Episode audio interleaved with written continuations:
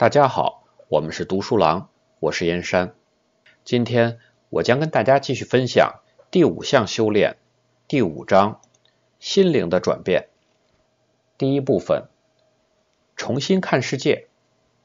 我们都有一种天性，喜欢完成拼图游戏，喜欢看到整个图像显现出来，一幅人物图像，或者一朵花，或者一首诗。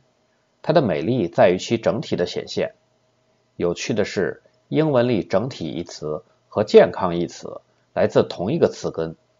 由此看到，今天世界的不健康程度与我们不能把它看作一个整体的程度直接成正比，这也就并不奇怪了。系统思考是观察整体的修炼，它是一种思考框架，用它来观察的是相互作用的关联，而不是各个分立的东西。用它来观察的还有相互变化的模式，而不是静态的快照图片。它是一组普遍原则，是从二十世纪发展起来的现代物理学、社会科学、工程设计学和管理学等多种学科中逐渐提炼出来的。系统思考同时还是一组具体的工具和技术，主要来自两个领域：控制论中的反馈概念和起源于十九世纪的伺服机制工程理论。过去三十年里，这些工具已经被广泛的应用于公司系统、城市系统、地区系统、经济系统、政治系统、生态系统，甚至生理系统的研究中。另外，系统思维还特指一种敏感度，用来体悟和辨别赋予生命系统以独特个性的微妙的相互关联。今天，系统思考比以往任何时候都重要。因为我们所面对的复杂局面对我们的压力越来越大，也许是有史以来头一次，人类能制造出的信息量远远超过任何个人所能吸收的，人类培育的相互依赖关系远远超过任何个人所能掌握的，而且人类能够实现的变化速度也远远超过了任何个人所能跟得上的。有一点可以肯定，那就是复杂性的规模是前所未有的。我们周围到处是系统性故障的例子，全球变暖、气候变化、国际贩毒、美国的贸易和赤字预算等等，这些问题都没有简单的局部成因。类似的情况是，尽管有出类拔萃的个人和创新产品，组织机构还是在发生故障，因为他们无法把各种功能部门和各类杰出人才集合成一个富有成效的功能整体。复杂性局面很容易损害自信心和责任心。我们常听到此类托词：“这个对我来说太复杂了”，或者“这是个体制问题，我没办法”。这类无助的感慨，是很多人在进入相互依赖的时代所经历的。而系统思考就是对症下药。系统思考是观察复杂局面背后的结构的修炼，也是区分高杠杆效益和低杠杆效益变革措施的修炼。也就是说。通过看清整体，我们学会如何培育健康。为此，系统思考提供一种语言，它一开始就能帮助我们重构思考方式。我把系统思考称为第五项修炼，因为它是本书所描述的全部五项修炼理念的基石。全部五项修炼都是关于一种心灵的转变，即从观察局部到观察整体，从把人看成无助的反应性动物。到把人看成是塑造自己的现实的积极参与者，从对当前的反应到创造未来，没有系统思考，就没有在实践中整合这些学习修炼的动力和方法。作为第五项修炼，系统思考是学习型组织如何看待世界的基石。在第五项修炼英文版的第一版中，我对当时需要系统思考的最令人伤心的例子进行了分析。这就是美苏军备竞赛，一场看谁能最快达到没人想去的地方的竞赛。我曾说过，那场悲剧式的竞赛已经削弱了美国经济，并且压垮了苏联经济。最后我写道：这种局面只有当对手中的一个决定不再继续玩下去时才能改变。具有讽刺意义的是，这段话写完不到一年，苏联就解体了，悲剧式的美苏军备竞赛也戛然而止。然而，今天美国和世界大多数国家又陷入另外一场似乎在抢着投入到没人想去的地方的竞赛，即所谓反恐战争。反恐战争的根源和美苏军备竞赛一样，不在于政治意识形态之争，也不在于具体的军备，而在双方都共有一个思维方式。比如，美国的主流社会被如下的观念所主导：恐怖袭击对美国人的威胁，军事反应的需要；而恐怖分子对自己的处境的看法也大体如此。美国的军事行动导致感受美国的侵略性。直接导致招募更多的恐怖分子。从美国的角度看，基地组织一类的恐怖组织是侵略者，而美国的军事扩张是应对这个威胁的防御反应。从恐怖分子的角度看，美国在经济和军事上都是侵略者，恐怖分子招募活动的扩大正是这种看法被广泛接受的证据。但是，上面的两条直线可以形成一个圆环。两个对手各自的线性的或者非系统性的观点相互结合成一个系统，即相互影响、相互作用的一组变量。反恐战争的系统观揭示出一个相互攻击的恶性循环。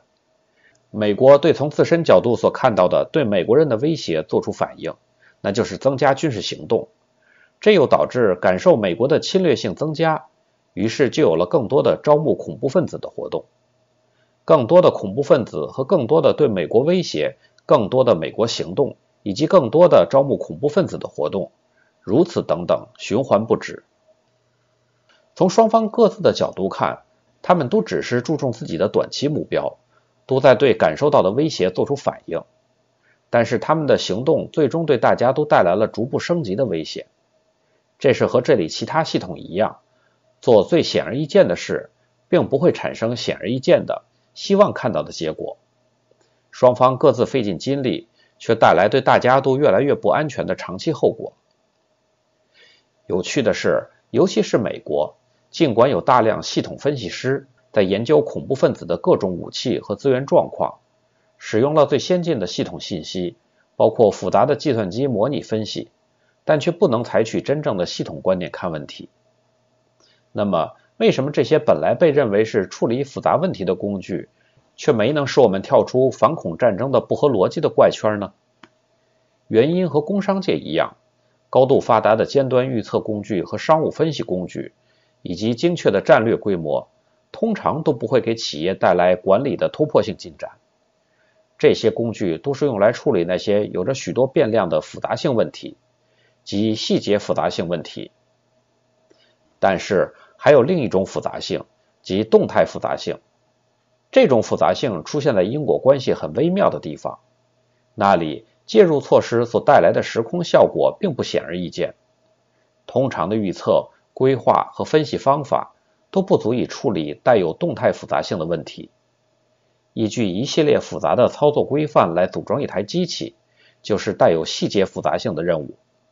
而在折扣零售店组织库存清单也是。但这些都不是带有动态复杂性的情况。当同样的行动会带来不相同的短期和长期效果时，动态复杂性就显现出来了。同样，当一个行动在局部产生结果，而系统的另一部分却产生了截然不同的结果，这也有动态复杂性的作用。当显而易见的措施却产生了并不显而易见的结果，那也是动态复杂性的局面。陀螺仪就是一个动态复杂性装置。如果向下压它的边缘，它却向左运动；而如果从另一个边缘向左推，它却向前运动。然而，与企业的复杂动态作用相比，简单的陀螺仪是微不足道的。在企业里，生产某种产品需要许多天时间，推进新的市场销售计划需要许多星期时间，雇佣和培训新员工需要许多个月的时间。开发新产品、培养管理才能和建立质量信誉，则需要许多年的功夫，而所有这些过程之间又在不断的相互影响着。在绝大多数管理工作中，真正的杠杆效益在于理解动态复杂性，而不是细节复杂性。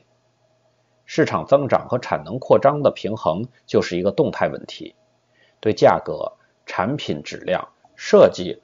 和可获得性进行有益的混合配置，以赢得稳固的有利市场地位，也是一个动态问题。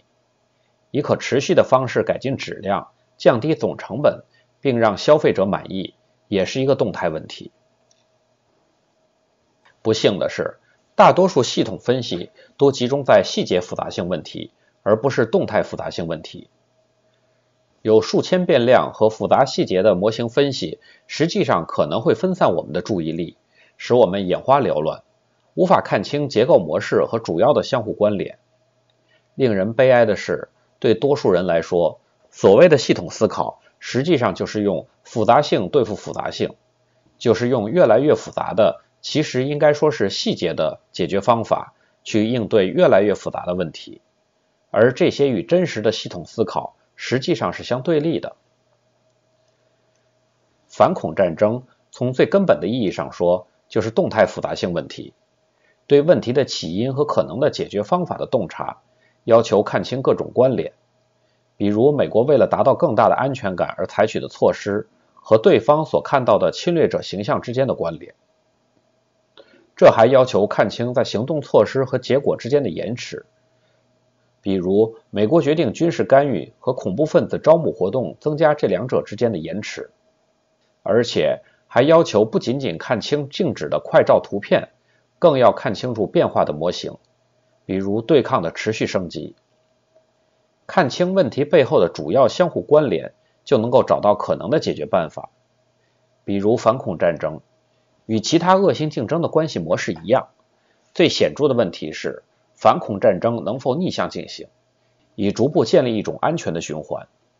很显然，全球和中东地缘政治系统中有许多其他因素，在影响着前面所看到的简单的恶性竞争关系。但是，任何真实的进展将一定取决于更深层次的洞察，更深入的了解当地的人民自己，包括恐怖主义的支持者和潜在的招募对象如何看待安全问题。以及如何看待他们自己对发展和进步的真实愿望？简单的从外部强加一种发展观念，特别是被视为对抗中的侵略者所宣扬的发展观，则无法减少对方所感受到的威胁。系统思考修炼的实质是心灵的转换，看清各种相互关联结构，而不是线性的因果链；看清各种变化的过程模式，而不是静态的快照图片。系统思考的实战演练要从理解简单的反馈概念入手。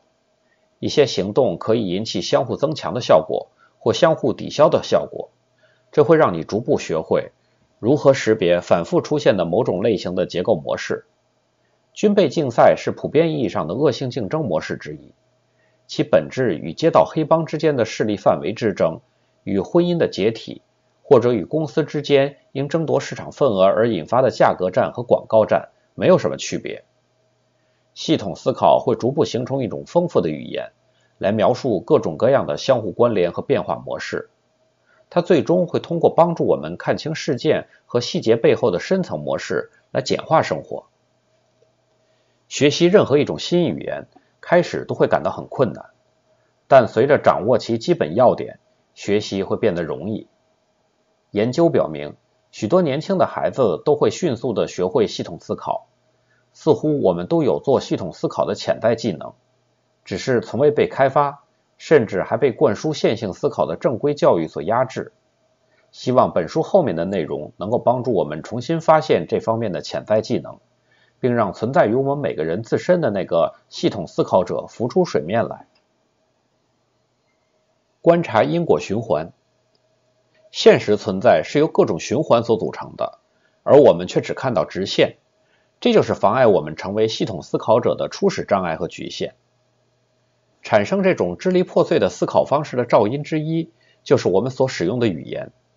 语言塑造了认知观念，我们能看到的是什么，是由我们有什么样的观察准备所决定的。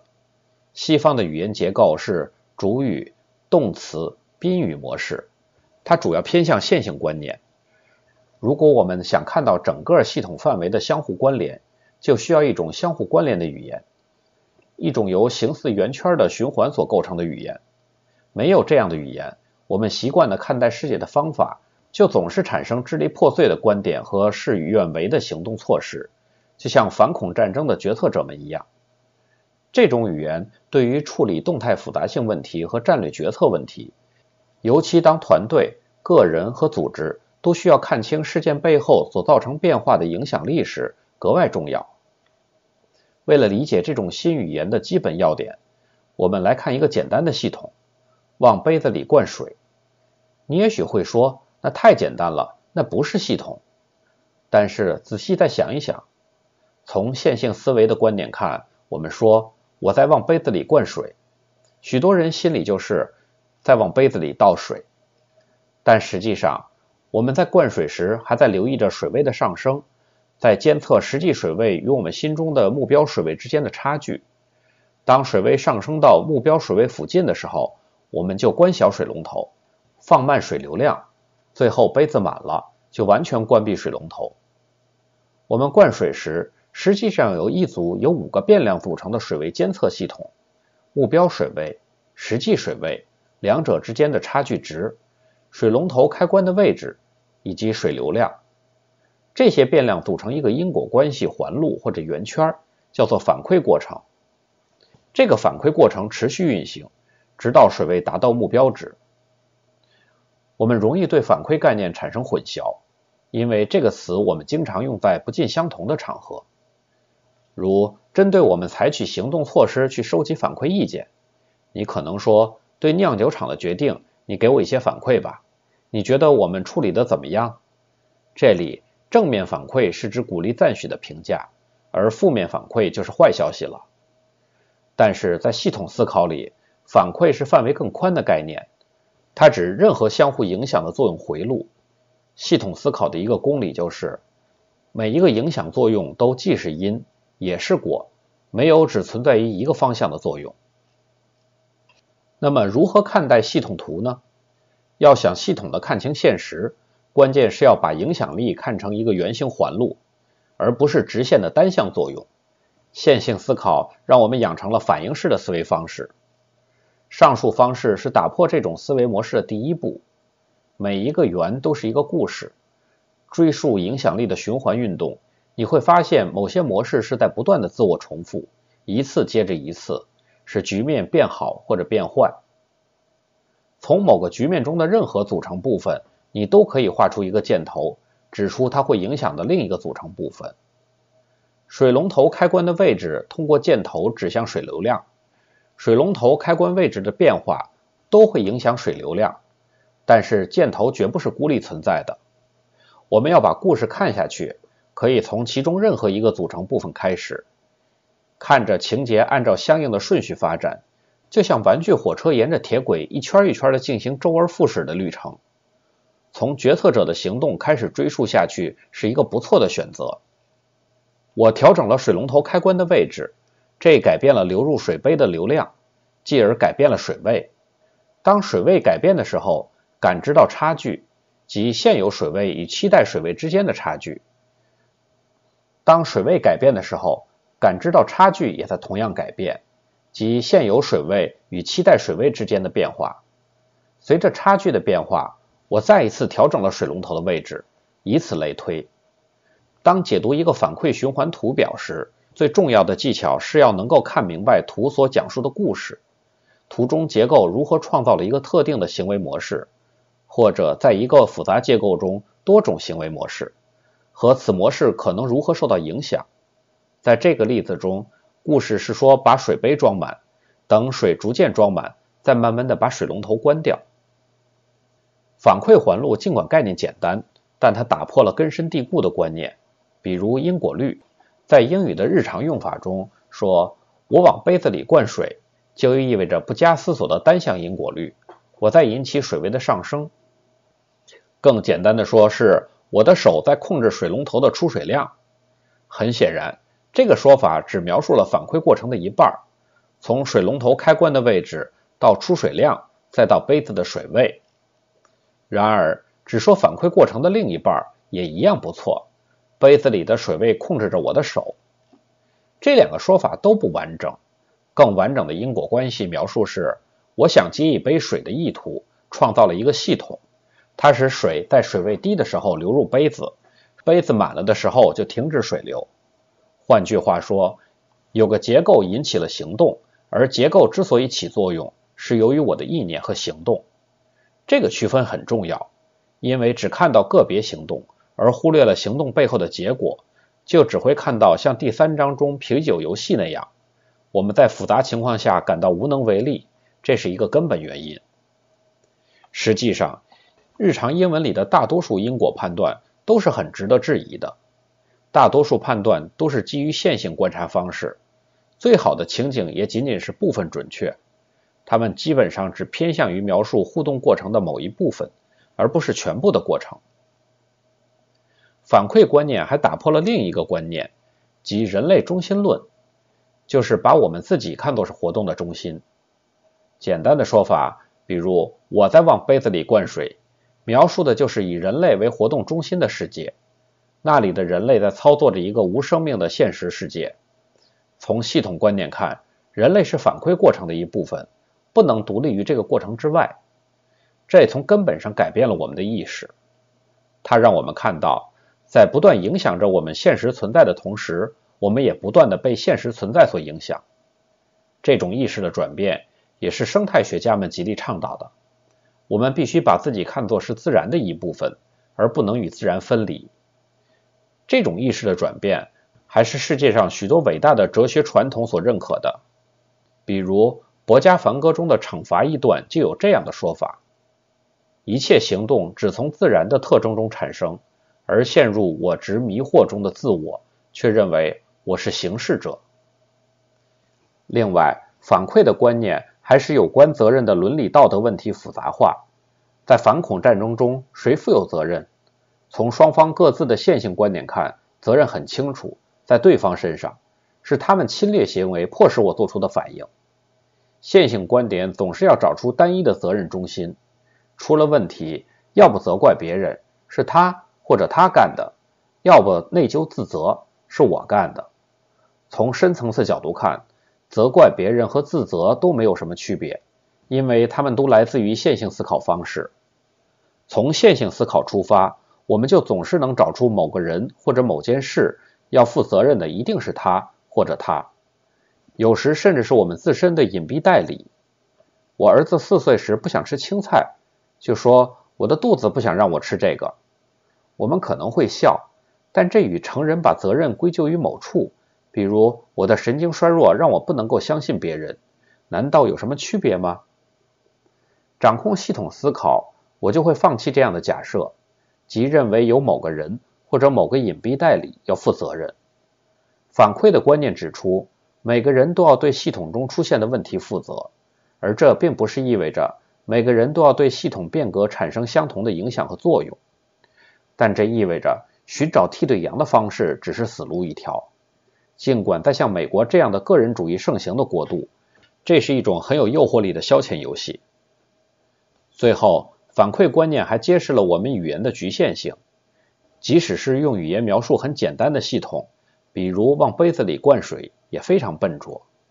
当我拿起杯子接水时，有一个反馈过程，让我调整水龙头的开关位置，进而控制水流量以及杯子里的水位。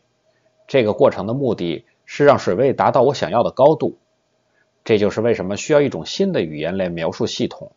描述拿杯子接水这么个简单系统尚且如此笨拙，可以想象用日常英语描述组织机构中的各式各样的反馈过程会有多么的艰难。所有这些改变都需要时间来适应。我们都习惯于用线性语言描述经历，都对描述因果关系和责任义务的简单陈述感到很熟悉、很舒适。但这并不是说你必须放弃线性语言，就像你不必放弃英语而去学习法语一样。在很多情况下，简单的线性描述就足够了。去寻找反馈过程反倒浪费时间。但是在面对动态复杂性问题时，情况就不一样了。